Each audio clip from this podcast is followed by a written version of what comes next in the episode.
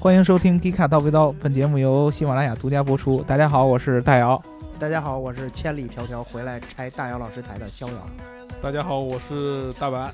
啊，今天那个刘能叔叔怕见一点血，所以说呢，他就不来参与我们今天的节目，他只在旁边默默的听着。为什么呢？大家刚才听这个自我介绍的时候，第二个出现了一个非常自以为是的一个人，对，知道吗？居然第一次在节目里面露出，就在节目就在这个自我介绍的时候，用这么这么嚣张的语言来介绍自己。对，打飞机回来拆大瑶台，对，这是要干什么？谁给你的钱？我谁让你打的飞机？我我是自费来拆地台，啊因为我实在听不了你以前那些反社会的言论，哦，反社会是啥？你这个帽子给我扣了口吹英国是吧？你的你的口吹英国我实在受不了了，啊！所以我我特意打飞机回来跟你撕逼的。郊游是我们算是最早的一批 Geek 的叨逼叨的听众和粉丝。对，啊，然后呢，当时呢，我们就问这个逍遥同学说你在什么地方？逍遥非常你在什么地方逍遥？呃，当时逍遥就跟我说呢，非常有自信的跟我说，我是在德国。哎呀，当时我们听了觉得高大上，啊，不错，对啊，你像我们 Geek 这样的节目，居然能引来这个身处德国的同学的关注，对，觉得我们很专业嘛。对，说明我们的这个特别特别专业，但是没想到后来 随着还有美国的牙膏膏，不只是有牙膏，关键是这个节目在往后边，随着我们话题聊得越来越专业，我们发现这个德国这个这这半边传来的声音不太一样了，明显对于我在节目中的一些观点提出了质疑啊，而且特意跟我说一定要在这个放假的时候回来来北京跟我们录一期节目，然后拆穿我原来伪善的一面，是吧？于是乎我就不惜十几个小时的飞机，啊，特意跑回来拆你的台。对，所以说呢，今天大家有福了啊！我们原来聊了很多跟德国有关的事情，但是呢，呃，由于我们并没有在德国生活过，对吧？对，啊，对德国的了解其实不是很深，但是这次不一样了啊！有人来打我们脸，对吧？所以说呢，我们今天要聊一些跟德国有关的汽车和出行上面的一切的话题啊。呃，聊之前呢，撕逼之前，见血之前是吧？先去呃走走个套路。走走个套路啊，念一念之前的评论。上一期呢，我们说了这个凯迪拉克 CT 六的鱼缸的这个事件，对吧？然后呢，呃，分析了一下这个车在这个鱼缸里到底是一个什么状态。然后就有人给我们评论说呢，你们全错了。这车的悬挂被拉长了，应该是正最正常的一种现象啊。他还说，想象一下这个车在水里边，它的重量应该会变轻，呃，就像那个把这个石头，一个同重量的石头在路上搬起来是要比在水里搬起来要费力。对，这个东西，首先我不太明白他说的，他要表达的意思到底是什么就是受了肥力的影响。啊？受了肥力，就浮力的影响，对对吧？他，我觉得他要表达的意思就是说，这个车在水里边儿，它要比在路上要轻，是他他他他好像评论是这个意思，但是呢，实际上并不能说在水里边儿要比路上要轻。重量是一样，只是受的力有。对，啊，你 在路上是不受往上的力，对，但是你在水里是有个浮力的影响嘛。对啊，可能是这么理解，但是呢，你这个结论跟我们的结论不应该是一模一样的吗？对，对啊，就是如果说这个车是真空的话，那么它在水里边它的合力就是应该是朝上的，浮力要比它的车重要大。对啊。但是它就是如果说里边灌上水了的话，那车重就会变得更重啊，对啊，它就会大于这个浮力啊，那它就会往下沉呢。所以说，我不知道这位听众他要表达的到底是什么一个点，对吧？啊，跟我们具体解释一下啊。如果说你听到这个我们这期节目的话。呃，还有还有说什么呢？说这个难道这个车就没有可能是一个模型有可能啊啊？说是塑料做的，对塑料做的倒是不太可能，因为呃，从它那个整个光泽度上来说，而且你特意再去做一个塑料模型没有必要，有现成的生产线可以做这种车壳的，何必要再用塑料再做一个？倒是有可能，比如说是呃里边是掏空的，对吧？对，或者说是里边加了别的东西，它并不是装配的完整这辆车，然后就一个盒子放在那儿，这倒是有可能，是吧？呃，聊完这个呢，我们就要进入今天的正式的撕逼手撕大战刘文瑶，啊，撕逼大战了。首先啊，问一下逍遥啊，你是来自于德国的哪个地方？我来自一个大家都熟悉的地方——慕尼黑。哦，这个是宝马的总部，所在地。对的，对我只知道什么拜仁慕尼黑，对，而且是拜仁的总部。什么慕尼黑幺八六零还是什么？嗯是慕尼黑幺八六零。然而我是一个巴塞罗那的粉丝，哎呀，那你不在那只在能欧冠见了。那在慕尼黑，呃，不是会容易被人打吧？平常对出门的时候，我都很小心的。啊，呃，逍遥是在慕尼黑市上学，对吧？对的，对的，啊，学的是好像是跟汽车没什么关系吧？多媒体方向。汽车多媒体，好吧？对，好，了解了逍遥的背景，我就要抛出第一个问题了，就是你觉得我之前说的什么东西不对？这个问题太大了，哎呀，这个问题就感觉太多了你觉得我是不是傻逼？一个道理吗？现在就已经直接开始了吗？呃，这个主题进入的好快，我有点不适应了。对，因为因为我们这个节目时间是有限的，对吧这？中中有时长，你不能上来就前戏太长，不合适，对吧？这样的话，大家期盼听的最重要的那个点，你就说不上了，对不对啊就关于你给路虎那个强行充值的这一点啊，啊！实在有一些微词。还有你比如说劳斯莱斯为了控制产量，每年就产那么多，但是他嗯现在还是推出了 SUV 计划，啊，这点你来怎么解释？啊，这点呢，我可以来这么来说，就是这个我们大英帝国，对吧？啊，嗯是一个是一个讲情怀的国家，讲底蕴的一个国家，但是讲底蕴、讲情怀，前提是你要先活下去，对不对？啊，你之前的这个品牌的形象再怎么说啊，比如说我们逼格高嗯啊，讲设计嗯，啊，讲细节，对，对吧？但是呢，你最后卖不出去，你只有一个出路，就是把你的品牌卖给印度人。没事，反正也是曾经你们殖民过的嘛。呃，对对对，你不能这么说嘛，人现在经济很、哦很厉害，了对吧对，人很厉害了。但是呢，你就是我就像刚才说了，前提是要活下去嘛，对吧？对，啊，现在难免就要为这些活下去要做出一些妥协，对不对？怂了吗？嗯 对吧？这个东西大家应该懂的，了解英国人都知道，英国从来都是嘴上硬，但是这个身体上都是是吧？很诚实的吗？啊，这个我们已经承认了，确实是我们有一点儿这个道貌岸然，对对？吧？表里不一的这么一点儿情怀在里边儿。但是除此之外，你还能说我们什么？那比如说路虎现在已经活下去了，那为什么它的质量可是还没有达到让他让我们大家都满意的效果？啊，你比如说啊，路虎的变速箱，之前变速箱这事儿还是。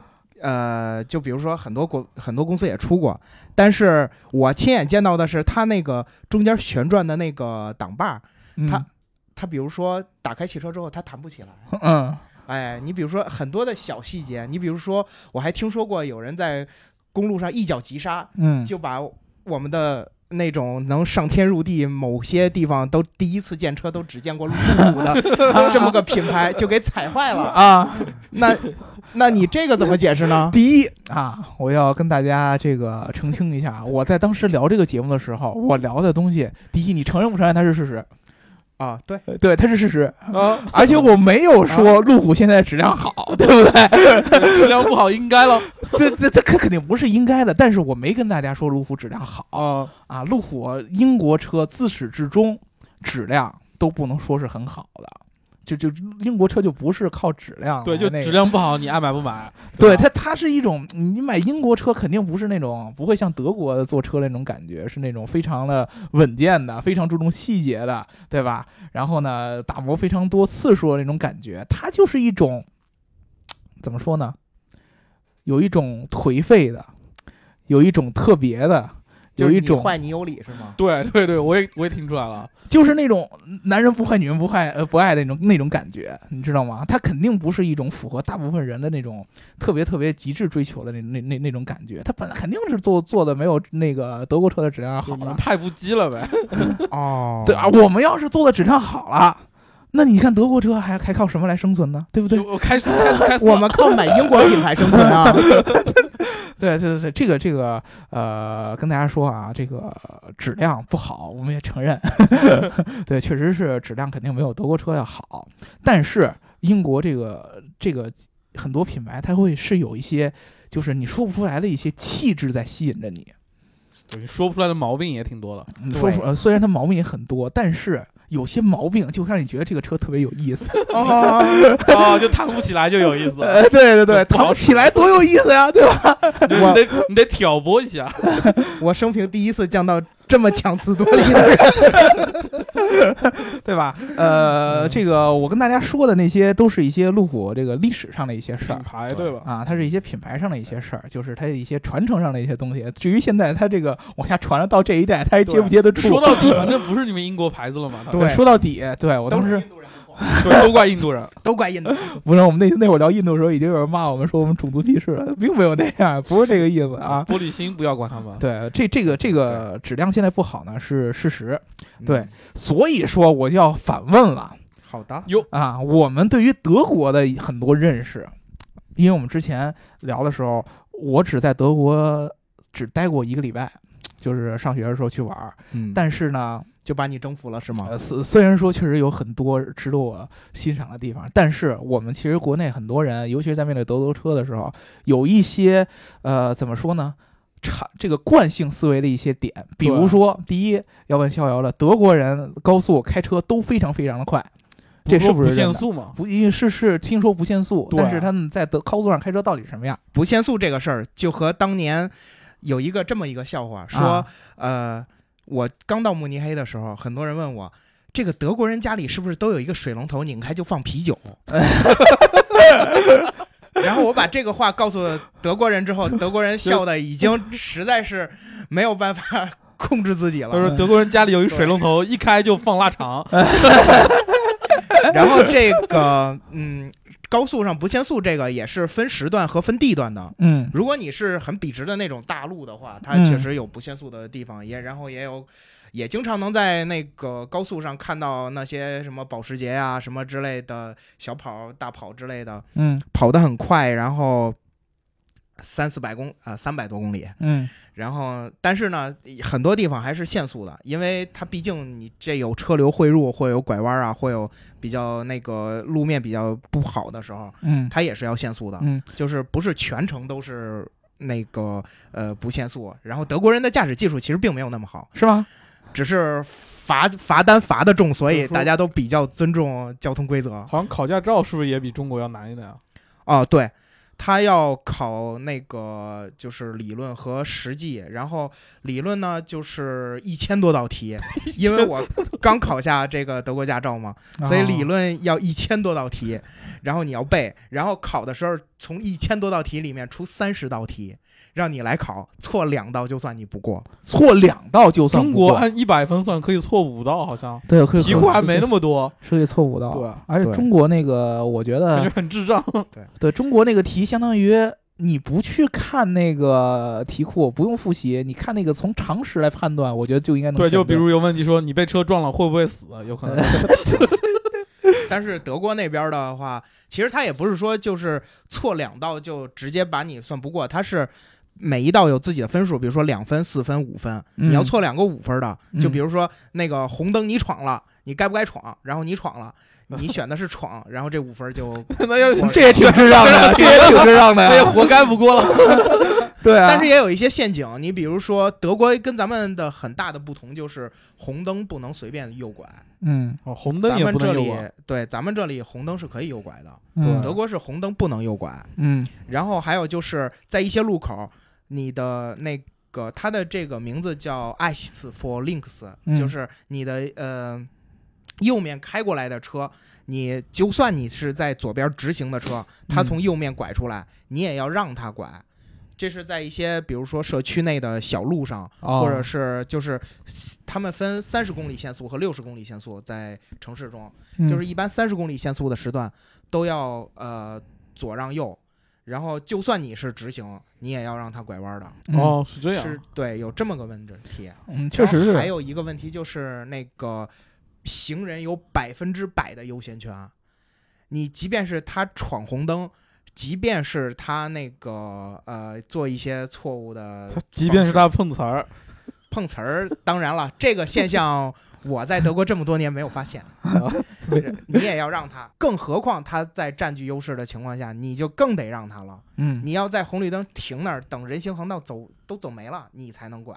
嗯，我当时我记得在这个当时在柏林可能英国也是这样吧。啊，英国人没有像德国人那么那么讲规矩。其实说实话，因为我在呃柏林的时候，我去这个大街上我走路嘛，啊，正好走到一个小道上，然后呢，呃，一般情况下，我觉得就是这个车已经马上就要总从这个路口要拐弯了，那么嗯行人应该停下来去让他，对吧？中国肯定都是这习惯，那必须得让啊。对你必须得是让让汽车了。但是当时在德国的时候，就是非常明显的，就是我走到那个这个人行道上，我刚要往前一迈步，那个车突然啪一下就停下来了，然后下来打你，不是下来打我，都非常，我当时就害怕，啊我我是不是我干错什么事儿了？感觉但人家就在那车里非常礼貌的向我示意，你过去，你比了个手势，然后，然后我还特别不好意思，我说你先过，他说你先过，你先过，你先过。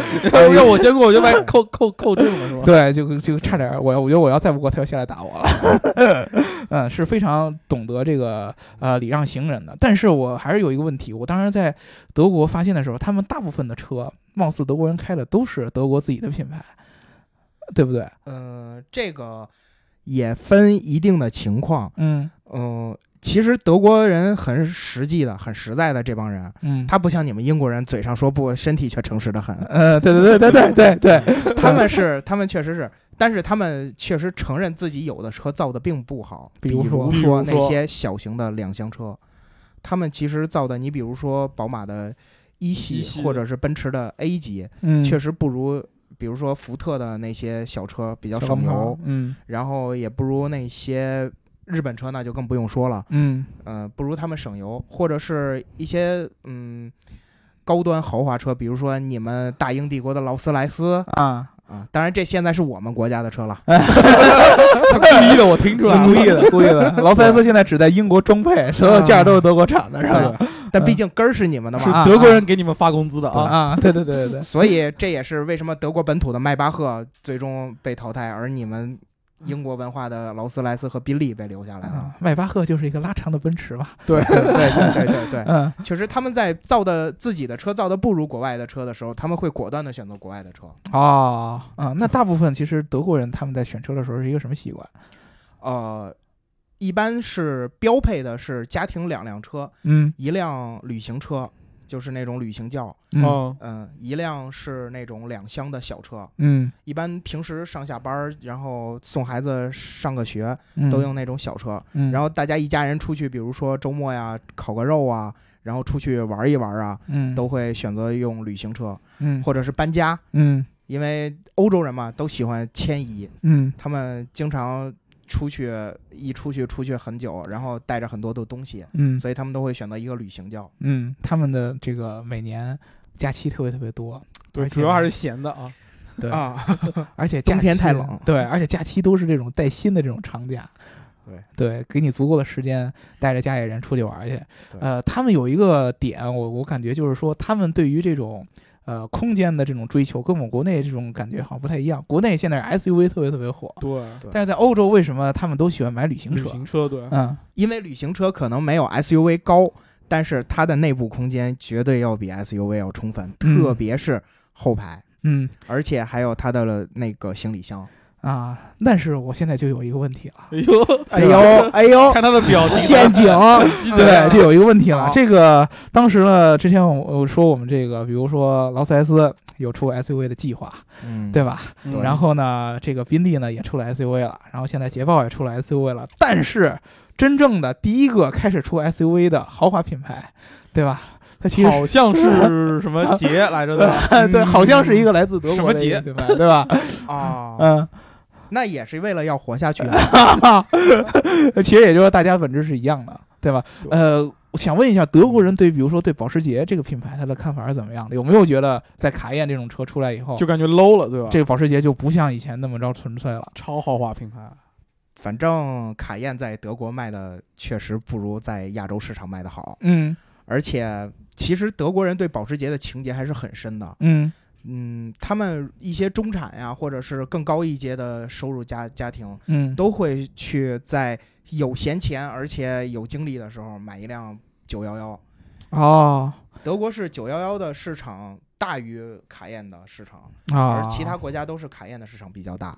哦，那其实德国他们就是咱们看到了一些德国的豪华品牌，比如说啊，这个宝马、奔驰和奥迪，包括保时捷，在德国它的这个品牌的层次有没有像，比如说像亚在亚洲这么高？是不是一些其实中产阶级的人，大部分他们也会开奔驰、宝马这样的品牌？啊、对，是的。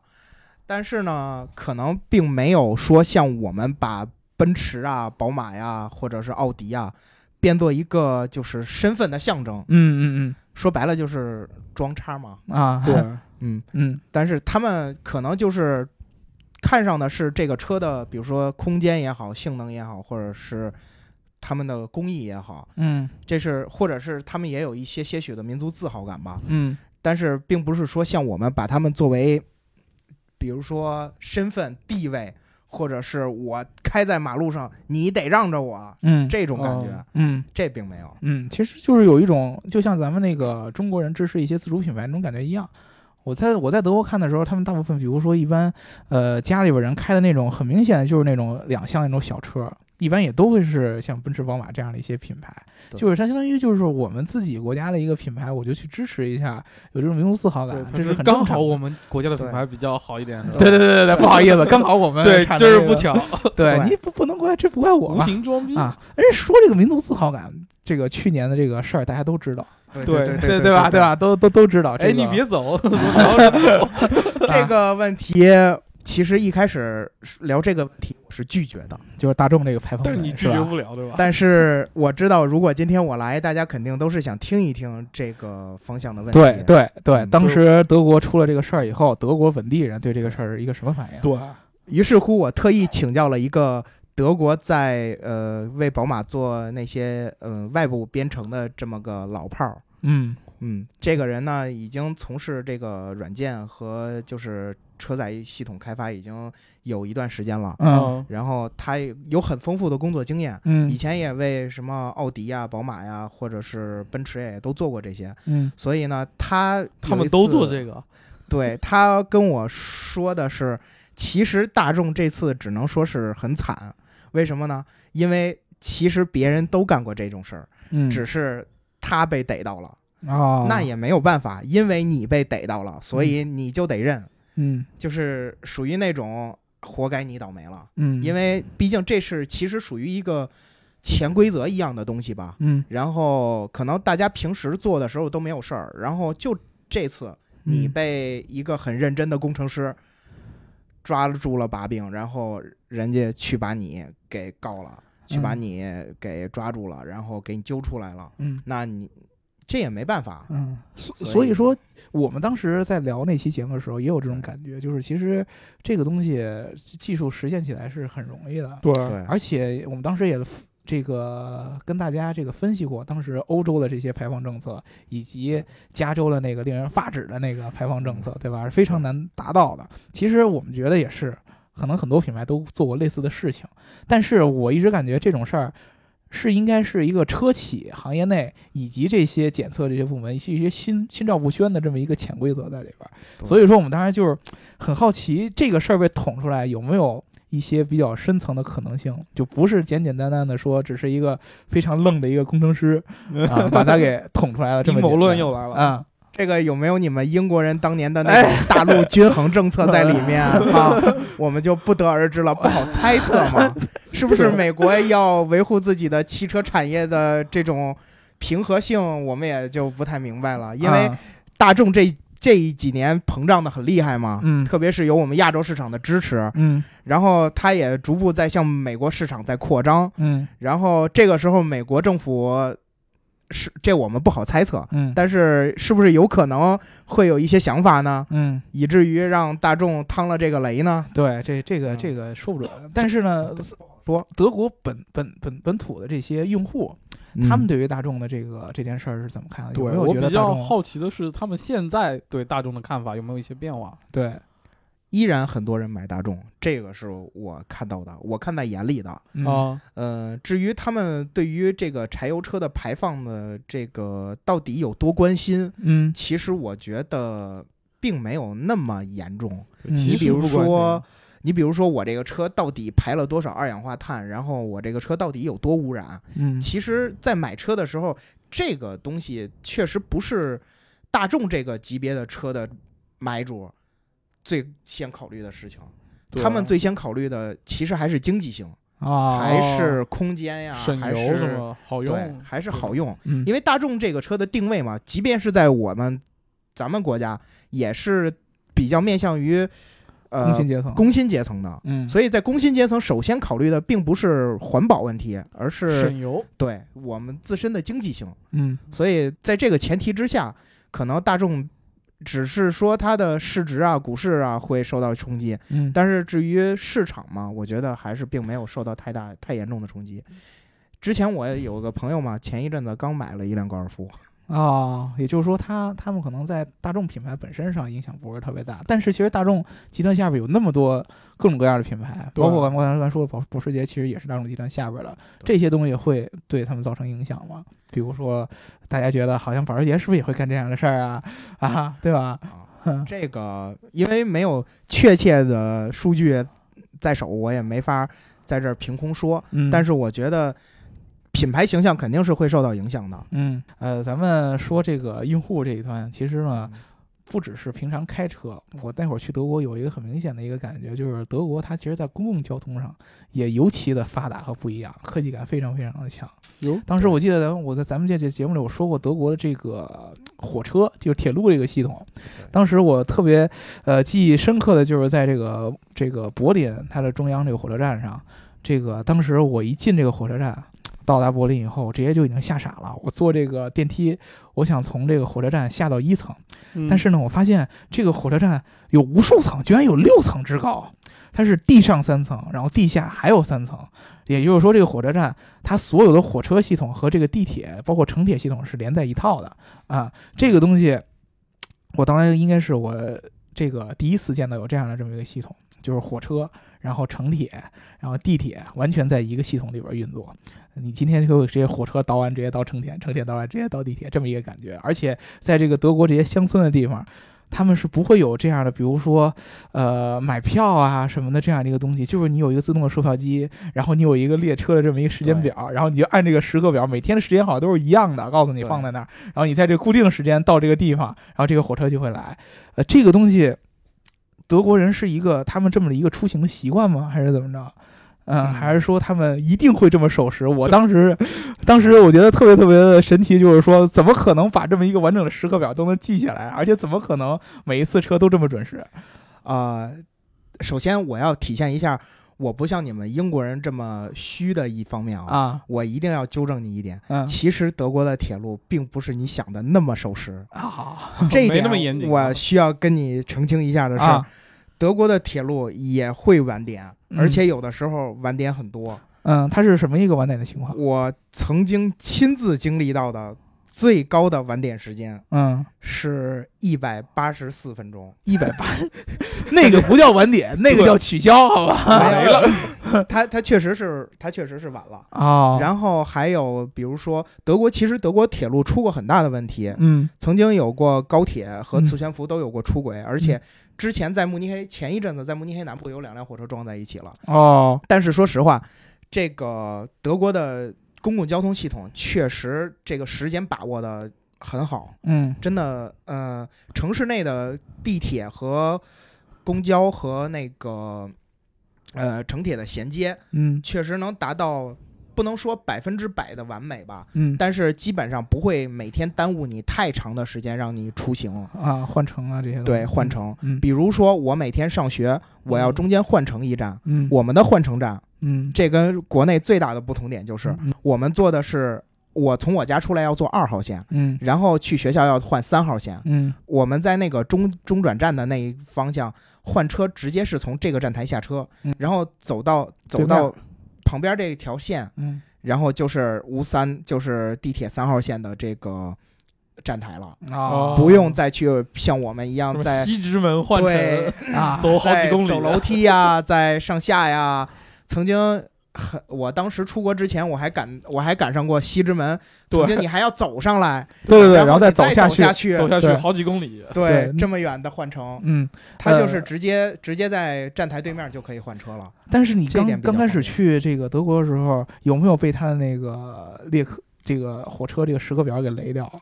有，确实有。就其实我当时有一个很明显的一个感受，就是我进去一般都会有英国是有一个很大的一个时刻表，上面实时显示着这辆车什么时候到，什么时候到。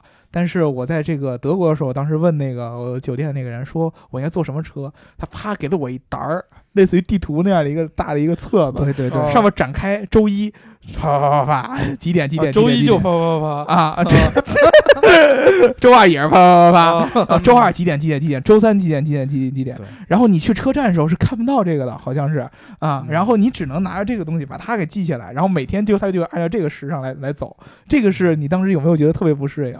呃，我倒没有觉得不适应，反而觉得很方便。为什么呢？就是因为在出国之前嘛，就是中介那方面的老师都有告诉我们说嗯去怎么看时刻表，去怎么去赶车。嗯所以 到了之后，就是拿到拿到这个时间表，然后就差不多提前几分钟到站台去等车，嗯，然后车自然就来了。这个点确实还是很方便。啊，然后那个，其实它站台上也有时刻表，只是不好找。啊它是汇总了这个站台所有的车辆，嗯于只于是乎你想坐的那一班、那一班次、那一个时间点的车、嗯那一趟车，嗯它是不是特别好发现的？啊，就你要花一定时间去找。查字典似的，这感觉对，像所以你就不如拿着这个小册子，啊然后你去翻看你所想要的这个时刻表在什么位置，这一趟车什么时候开，然后你到了，所以说我有一个问题，就是好多就是德国本地人，比如说他们嗯做时间长，他们其实是把这个表背在脑子里。就知道自己什么时候去就能做什么啊，这个东西简直，我当时觉得就翻新我的世界观，居然就是我出门坐公交车或者坐地铁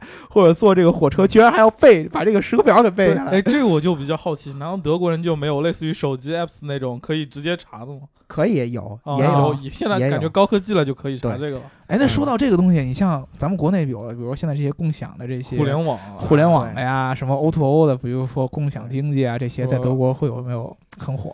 嗯，这个 O to O 的这一方面主要体现在买车这个方向，哦二手车买车、租车，然后这个出行这个方向，特别是我印象最深刻的是买车这个这一块儿，因为之前在去年一五年年初的时候陪朋友，就是一路从看车呀到预约试车，然后再到付款什么的，我都嗯一路我跟他们看，就是这一个过程我都看在眼里了。嗯然后嗯我就发现，真的确实是这个 O to O 的卖车做的确实已经很完善。啊，你可以在网上查看这辆车相关的所有的这些信息。嗯当然，这需要这需要你和那个商家去沟通，他给你提供。嗯，这因为他们有这个数据保护政策，所以啊你需要去跟他要。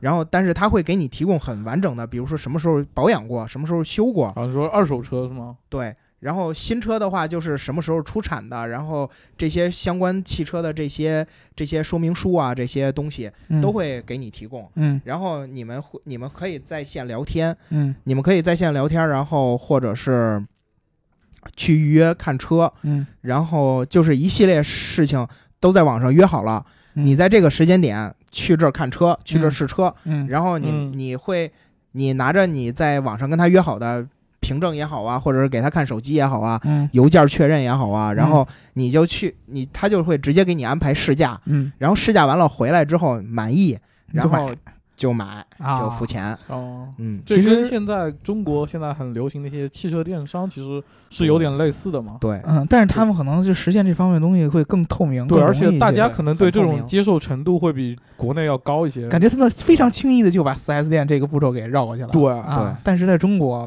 大家嗯的传统观念还是要去 4S 店去跟人家聊，对然后去试什么的。而且这个结构好像是这个流程，你怎么绕也是绕不开的。就算你买的时候能把它绕开，你买了，那你去最后你保养什么的，你还得通过它，对吧？对这种这种感觉是不太一样的。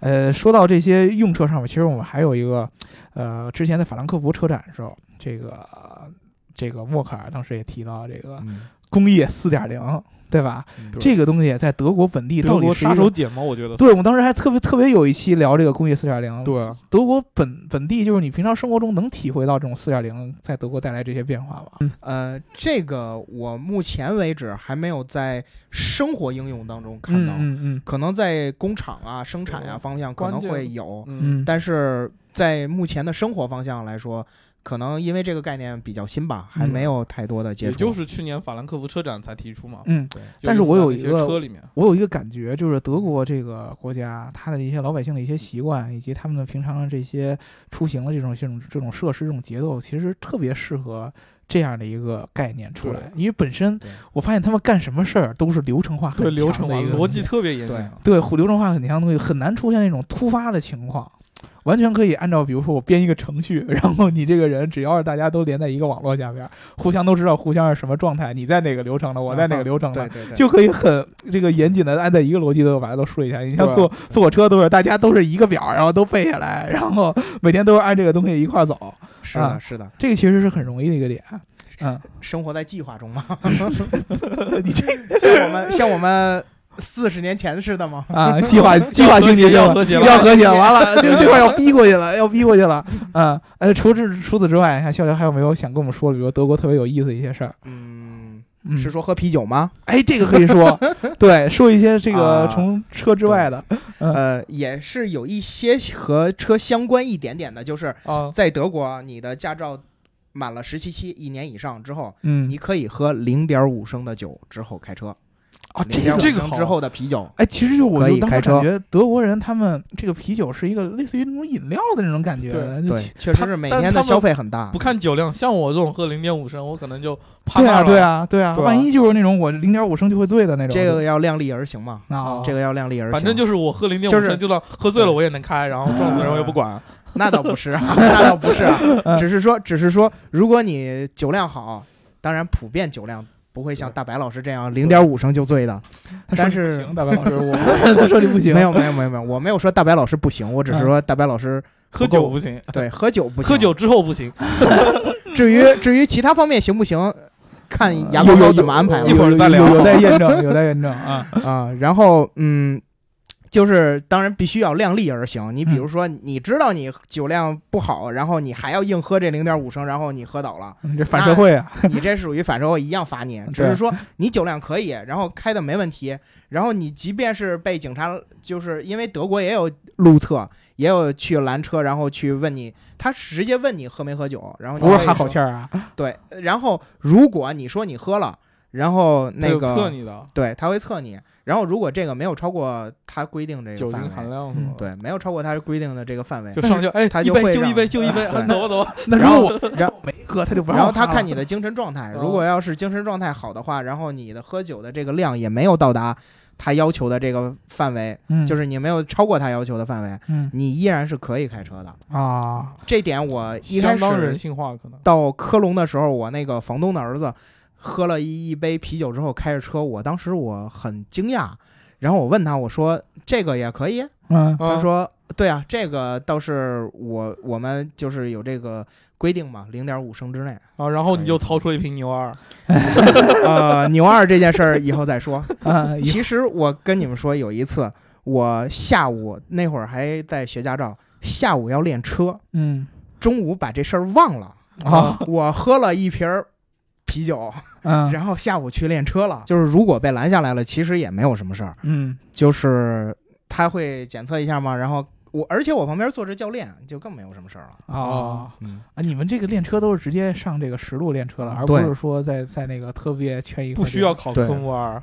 啊，对，不需要啊呃，他的都是考试的时候会让你直接在路边上去练去考科目二，比如说哦。侧方停车，嗯。比如说急转弯儿，这急转个都会考。就那种一百八十迈的时候急转弯，哎，，对他们那就漂移了。平常练车的时候，由于你不，毕竟还是有一部分高速有无限速的，会不会要求让你们开到特别特别快 对，高速会油门踩的厉害。高速会开到很快，但是不会特别特别快，啊？因为你毕竟是新手，练车的时候是有高速的这个环节的要考高速。啊。中国好像没有，还说什么一年之内对，必须要有那个驾驶员陪着才能上高速。对，而嗯且就是正常完全靠自己上高速，必须得开一年以后，对，一年以后。实习期过了以后嘛，啊才能上高速。哎呀，因为德国那边嘛，你驾校毕业你就是个合格的司机了。对，我没有实习期这个概念，而我们这边呢，呃他也有实习期，嗯只是你在十七期之内，你就可以完全没有人陪同的情况下就可以上路了。哦，而我们这边有的时候学完驾照之后就把驾照就证明你你可以十年八年上路了不开。然后具体上路之后怎么样就不对，好具体上路那就看天了。就是啊那就自己上路还看天意了是送你上路，对吧？确实这么一看，我我当我学完驾照以后，感觉哎，其实我我就好像并不会开车呀，但是我怎么就拿到本儿 对，我也觉得你并不会开你。是你是买的本儿吧？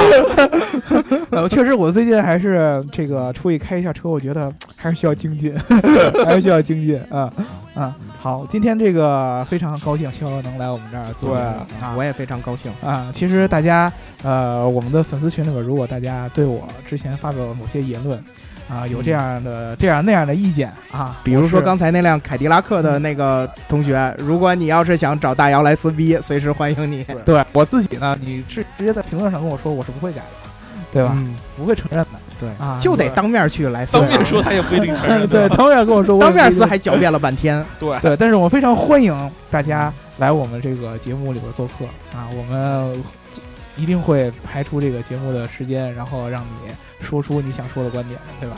啊，而且逍遥应该是在国内要待到三月二十号才回去，二十号左右。对，所以说呢，在在这期间，大家有任何的想问这种德国相关的问题，对，其实我们都是可以再找逍遥来聊啊。好的。然后呢，大家如果想这个逍遥回德国之前，你还想有什么问题要问的话，可以进我们的粉丝群，对吧？逍遥也在这个群里会解答大家的问题啊。好，那我们今天就聊到这儿了，记得大家要点赞、打赏、加评论。对对对啊啊！逍遥说一遍，点赞、打赏、加评论。对，听见了吗？这个是一个任何一个我们这个 D 卡的粉丝都要具备的良好的素质，对吧？我每次都打赏、评论、啊不点赞，啊啊！不点赞，特别是就因为你才不点赞呢。啊对，特别是你说话我想找你撕逼的那几期，我从来不点赞的，啥玩意儿？那怪我喽。我都在底下调侃你。啊，好，那就这样了。好，拜拜。大家拜拜，再见。